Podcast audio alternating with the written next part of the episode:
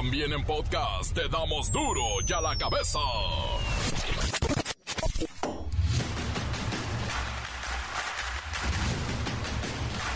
Martes 19 de septiembre del 2023, yo soy Miguelito Comunica y esto es duro y a la cabeza, sin censura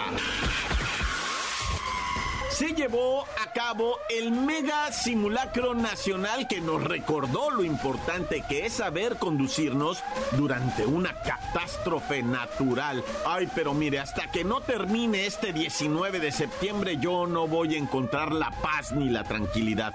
¡Qué nervio! Normalistas de Ayotzinapa atacan el 27 Batallón en Iguala casi nueve años de la desaparición de los 43. Los elementos de la Guardia Nacional que estaban cerca reaccionaron lanzando gases lacrimógenos para contener la protesta de los normalistas. Y esto apenas va comenzando. Morena lanza convocatoria para aspirantes a gubernaturas. Sí habrá encuestas y será opcional renunciar a los cargos. Cuatro de las nueve candidaturas de Morena serán para mujeres. La Comisión Federal para la Protección contra Riesgos Sanitarios, alias la COFEPRIS, alerta sobre el consumo de productos conocidos como poppers. Son utilizados con fines recreativos por los jóvenes y también por adultos y están compuestos por sustancias que te pueden arrancar la vida o generar una tremenda adicción terror en Miami. Inician arrestos y despidos en Florida bajo la ley SB 1718 contra inmigrantes. Los corren de los trabajos o buscan en los automóviles. Y quien sea sorprendido auxiliando a un migrante tendrá consecuencias penales. El reportero del barrio y su titipuchal de cosas horribles que pasan en este país. La Bacha y el Cerillo nos dicen que el clásico de clásicos ha sido el juego con mayor asistencia del torneo y mire que se veían con huecos en el Azteca, no se llenó. Comencemos con la sagrada misión de informarle porque aquí no explicamos las noticias con manzanas, no, aquí las explicamos con huevos.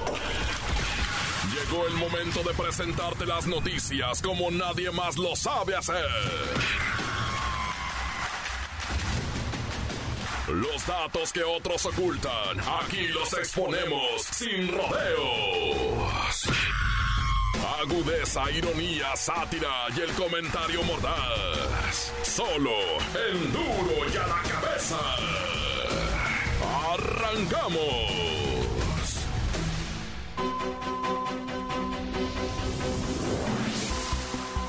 La Coordinación Nacional de Protección Civil llevó a cabo el segundo simulacro nacional 2023 que planteó una hipótesis que contemplaba huracanes y grandes alertas sísmicas en diferentes ciudades. Recordemos que el 19 de septiembre es una fecha muy importante para los habitantes de este país porque en al menos dos ocasiones se activó la alerta sísmica después del simulacro. ¿Ah? En el 2017, con un saldo de casi 400 muertos por aquel terremoto 2017. Y 2022 también tembló en 19 de septiembre, después del simulacro.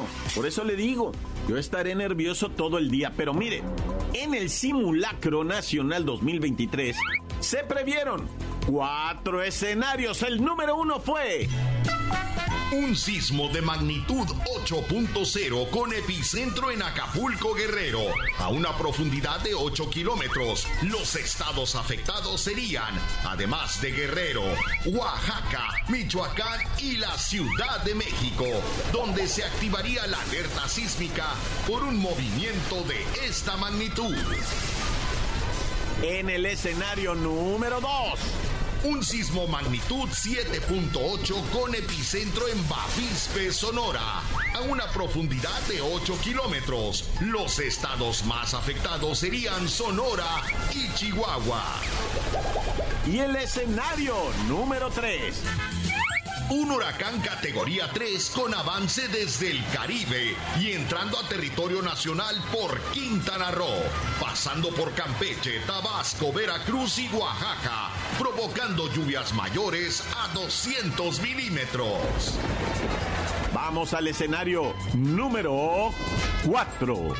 Un huracán categoría 4 con avance desde el Pacífico, entrando a territorio nacional en Los Cabos, Baja California Sur, provocando lluvias mayores a 200 milímetros. ¿Cuál escogerían ustedes? ¿El escenario de sismos o prefieren los vientos huracanados? Recuerden que los objetivos son fortalecer las capacidades de prevención, preparación y respuesta. También conocer las rutas de evacuación y de escape, salidas de emergencia de los edificios, de los inmuebles o de tu propia casa. Hay que tener claros los puntos de encuentro. Porque este simulacro sirve para determinar las fallas, para saber dónde estamos vulnerables y no solo en el hogar o en la oficina, también en los municipios, en los estados y en todo el país. Y recuerden, participar en un simulacro es como un juego de seguridad muy importante. Nos ayuda a estar preparados para cualquier emergencia y saber qué hacer para mantenernos a salvo. Así que juntos aprendemos cómo mantenernos protegidos. Las noticias te las dejamos ir. A la cabeza. En su primer año de operación de la línea de reporte Te Protejo México es en internet, puedes entrar a Te Protejo México y es para prevenir y erradicar la violencia sexual infantil en el mundo digital. Se identificó que en 52% del contenido sexual en sitios inapropiados este contenido fue generado por los mismos menores, por niños, niñas y adolescentes. Y lo hacen a través del grooming o del sexting. Por lo que Te Protejo México, esta línea en internet, usted teclee Te Protejo México y ahí lo pueden atender, nos dicen que durante el 2022 se reportaron más de 2.000 casos de menores de edad involucrados en la realización de videos o de imágenes de contenido sexual explícito. Pero, ¿cómo podemos ayudar a nuestros hijos o menores a nuestro alrededor si no sabemos qué es el grooming o qué hacen con el sexting? Se establece el grooming como el acoso sexual a menores de edad a través de medios digitales consistente en acciones llevadas a cabo, generalmente por personas adultas. Entonces, el grooming es cuando una persona adulta se hace pasar por alguien más joven en Internet y busca ganarse la confianza de un niño o adolescente. Y la intención detrás de todo esto, que es el grooming, es manipular, es controlar, es explotar a la persona joven o al menor de manera sexual. Grooming, adultos, buscando depredadores. Y al sexting se le conoce como material autoproducido, que conlleva contenido sexual, que puede ser posteriormente compartido a innumerables personas sin la autorización de la víctima. Entonces, sexting se refiere al acto de compartir contenido sexualmente explícito de manera electrónica por las redes, por internet. Sin embargo, cuando el sexting involucra a menores de edad, o entre adultos pero sin consentimiento de difundirlo, esto tiene consecuencias legales. Así es que investiguele bien.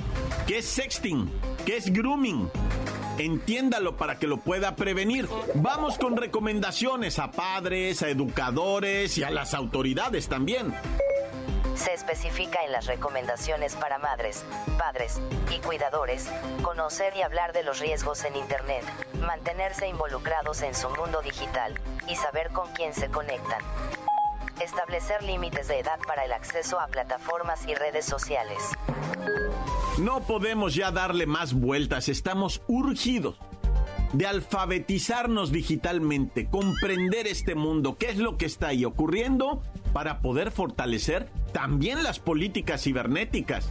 Hay que hacer que estos diputados, estos senadores, estos gobiernos tomen decisiones importantes, que se legisle y por supuesto nosotros siempre tener una vista aguda y aprender qué es lo que están haciendo los menores en las redes. Encuéntranos en Facebook, facebook.com, diagonal duro y a la cabeza oficial. Estás escuchando el podcast de duro y a la cabeza. Síguenos en Twitter, arroba duro y a la cabeza. Le recordamos que está listo duro y a la cabeza en nuestras páginas, en el Facebook, en Twitter y muy sencillo, en Spotify nada más entra ahí, le pone duro y a la cabeza y a escuchar. Todos los capítulos que usted necesita recuperar de duro y a la cabeza están en Spotify. Duro y a la cabeza. El reportero del barrio y su titipuchal de cosas horribles que pasan en este país.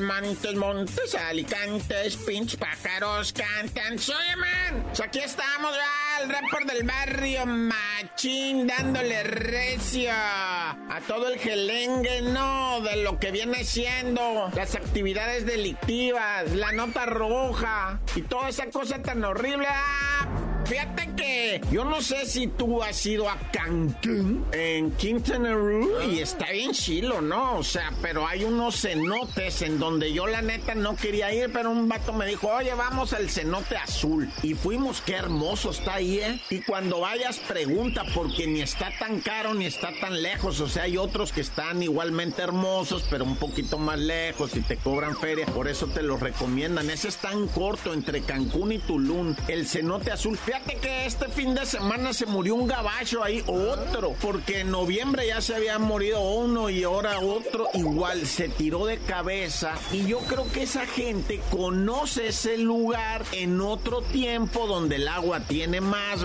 más agua tiene el cenote. Y ahora que fue este gabacho, llega, se tira de cabeza y cae en una piedra, ¡pum! se muere. Y el otro gabacho que también se tiró igual sobre una piedra, cayó de cabeza también. Es que ese cenote está muy, está muy hermoso, pero y si brinca, la raza es normal brincar, es que tiene una piedra va arriba, entonces sube la raza, se avienta, pero de qué lado se habrán aventado estos vatos, quién sabe, pero bueno, me hizo acordar el cenote azul, qué ganas de ir, va. Y en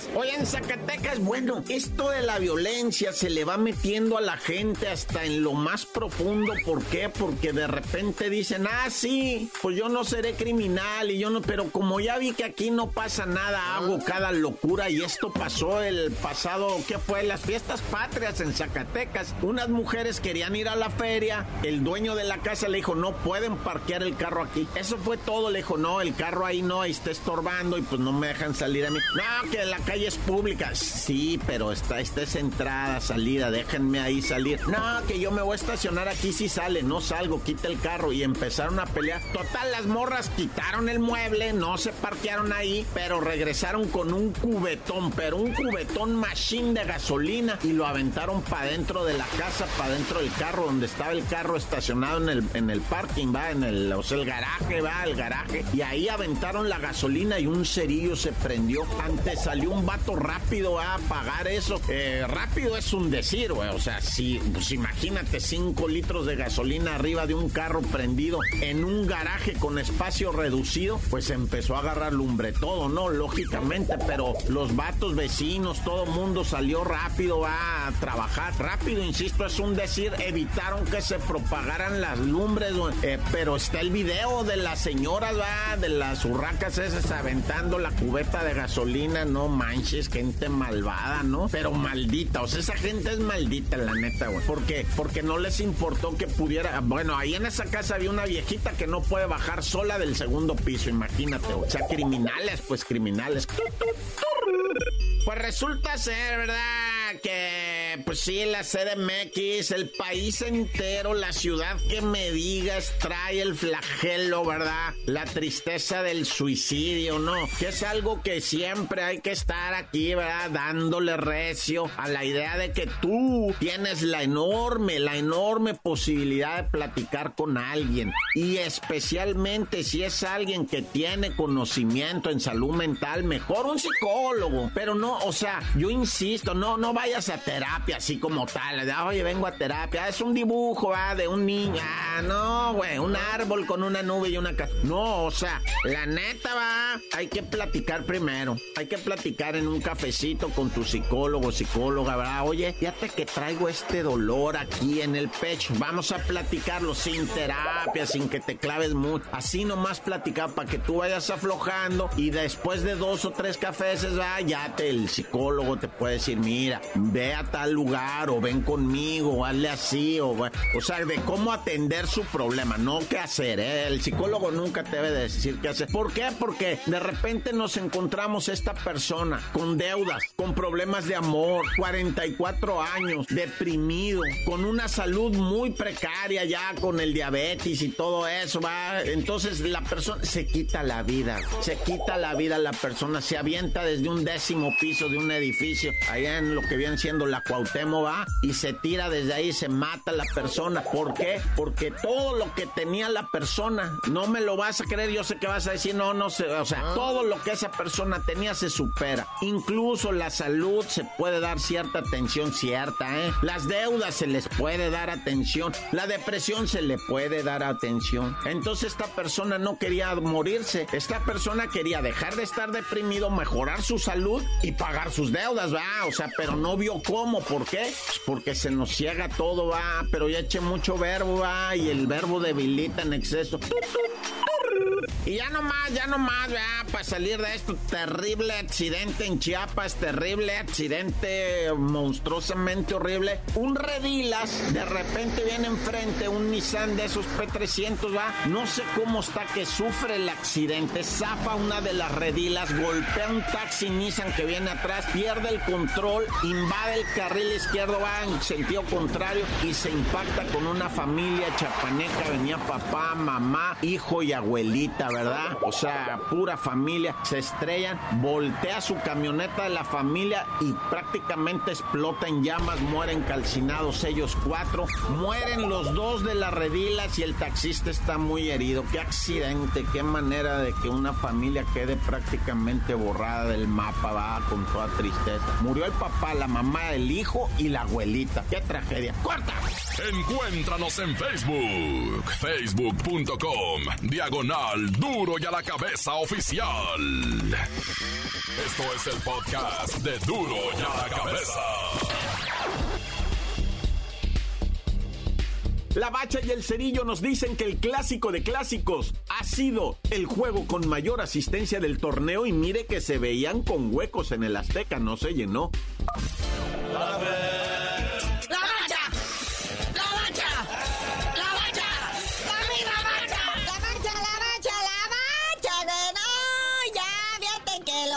¿verdad? Clásico nacional da una muestra de que sigue más vivo y vibrante que nunca.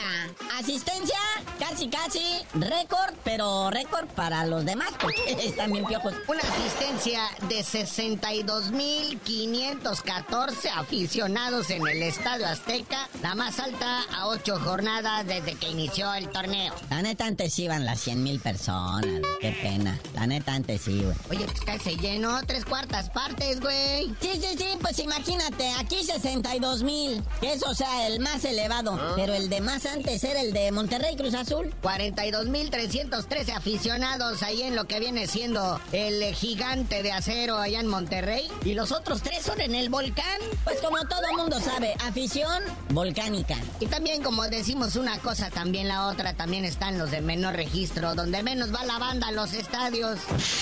El que menos gente tuvo fue el Querétaro Pachuca, ahí en la corregidora, chale. Con 6.486 aficionados, ni siquiera los 6.500, chale. Eran más vendedores. Oye, pero ayer alguien hacía ver, un periodista de estos deportivos, del de los de en serio, no como uno, andaba ya en lo que viene siendo el estadio de los Dallas Cowboys, que jugaron en la NFL contra los New York Jets, y andaba Jan Infantino. Ah, sí y otros mandamases ahí de la FIFA, hablando con Jerry Jones, el dueño de la ahí de los vaqueros de Dallas, porque el viejo Jerry Jones quiere la final del mundial ahí en el 2026. Eh, creo que Jan Infantino le pidió más palcos. Ay, pues hay que meter a gente de acá más eh, de, alto pedorraje, ¿no? Claro. Entonces le están negociando porque según esto, antes la final del mundial la planeaban en el estadio Sophie, acá en Los Ángeles, en Inglewood, que es el estadio más nuevo, pero entonces dicen que el señor Jones le va a meter una lana para remodelaciones, pero también lo que se hace ver es la experiencia que tiene el, ahora sí que el usuario, ¿no? El aficionado que llega. Se puede pasar siete horas, hay como una villa deportiva alrededor del estadio, ¿no? Un complejo donde hay comida, hay música, donde dice el reportero aquí no te cobran el papel de baño. ¿Y cuánto falta para el mundial de ese? Faltan dos años, pero luego hacen la comparación con México, ¿no? En México son estadios ya muy viejos, complejos muy viejos, que quedaron en medio de los barrios, ¿no? ¿Cuál villa deportiva vas a hacer? No se puede, tendrías que quitar todo Santa Úrsula. Entonces, ¿cómo vamos a pedir partidos de este próximo mundial? No creo que en dos años lleguen a aliviar o a construir villas deportivas, nos estamos quedando atrás en infraestructura de estadio. Es una pena. ¿Y qué hacen con el varo, eh? Nomás se lo gastan en qué? En estar poniendo dólares en las tangas de alguien. ¡Qué bárbaros! Oye, pero bueno, ya dejemos de hablar contra los dueños del fútbol mexicano. Ahora vamos, ahorita que estábamos hablando del volcán y todo esto, pues ahí está Nahuel Guzmán de los Tigres. La banda se le echó encima. Dicen que por su culpa el Atlas les clavó dos goles. Oye, sí, qué bárbaro. Ese Atlas de, de que no la puede creer, no la puede creer, ¿eh? Pero pues debido a dos nahueladas, pues el Atlas salió con la victoria. Y eso de que entraron Dieguito Laines y Marcelo Flores entraron como revulsivos, se le echaron las ganas. Pero pues, Nahuel Guzmán se pretendía cambiar el apellido a Ochoa. Oye, canadito, y cuéntanos del drama de Mohamed, güey. Oh, se deshacen elogios a su chino Huerta, la gran evolución que ha tenido como futbolista ahora en los Pumas y también en su llamado a la selección que en su debut metió un golazo. Estos chavos que le echan ganas son los que hay que traer. Ya olvídense de andarle rogando al Chicharito, al Carlos Vela, al, allá, güeyes que no hacen nada como el Alexis Vega que nomás van a trotar y están gordos. Estos chavos son los que hay que apoyar y pues Mohamed está feliz con él, pues es que le está salvando la chamba. Él anotó el segundo gol del 3 a 2, ¿no? La, neta, qué partido tan bonito. Ah, hasta en el resumen está bonito. Fíjate, y este chino Huerta ya trae camino andado, creo que en Chivas. Y también anduvo en Mazatlán. Pero como que no daba el estirón, ¿verdad? Y ahorita en Pumas, pues está dando todo. Oye, ya otro chisme, y ahora sí ya vámonos, nomás el Chucky contra el Pepi, el Pepi contra el Chucky, ¿qué pacho? Sí, carnalito, luego hablamos de ese chisme que, o sea, está interesante, ¿verdad? Resulta que están en el mismo equipo y se están peleando. Pero mejor tú no sabías de decir por qué te dicen el cerillo. Hasta que se regrese el Chucky porque no lo quieren, les digo.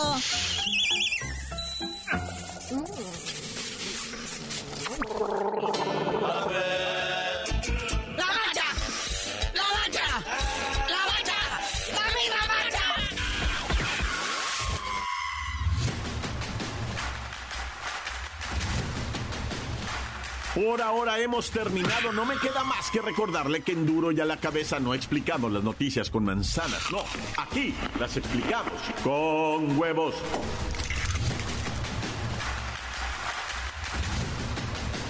Por hoy el tiempo se nos ha terminado.